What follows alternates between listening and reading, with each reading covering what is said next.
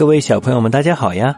欢迎收听《退避三舍》，我是主播绝妙读诗，让我们一起开始美妙的故事之旅吧。春秋时候，重耳逃亡来到楚国，楚成王认为重耳日后必有作为，就以国君之礼相迎，待如上宾。一天，楚王设宴招待重耳，忽然问道。你若有一天回晋国当上国君，该怎么报答我呢？重耳略一思索说：“美女侍从，珍宝丝绸，大王您有的是；珍禽羽毛，象牙兽皮，这更是楚地的盛产。晋国哪有什么珍奇物品献给大王呢？”楚王说：“公子过谦了。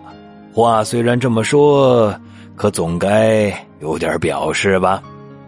重耳笑笑回答说：“要是托您的福，果真能回国当政的话，我愿与贵国友好。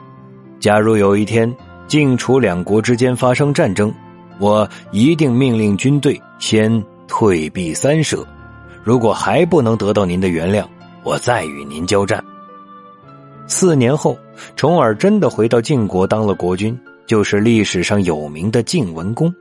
晋国在他的治理下日益强大。公元前六三三年，楚国和晋国的军队在作战时相遇。晋文公为了实现他许下的诺言，下令军队后退九十里，也就是三舍，驻扎在城濮。楚军见晋军后退，以为对方害怕了，马上追击。晋军利用楚军骄傲轻敌的弱点，集中兵力大破楚军，赢得了城濮之战的胜利。成语“退避三舍”现在常用来比喻不与人相争或主动让步。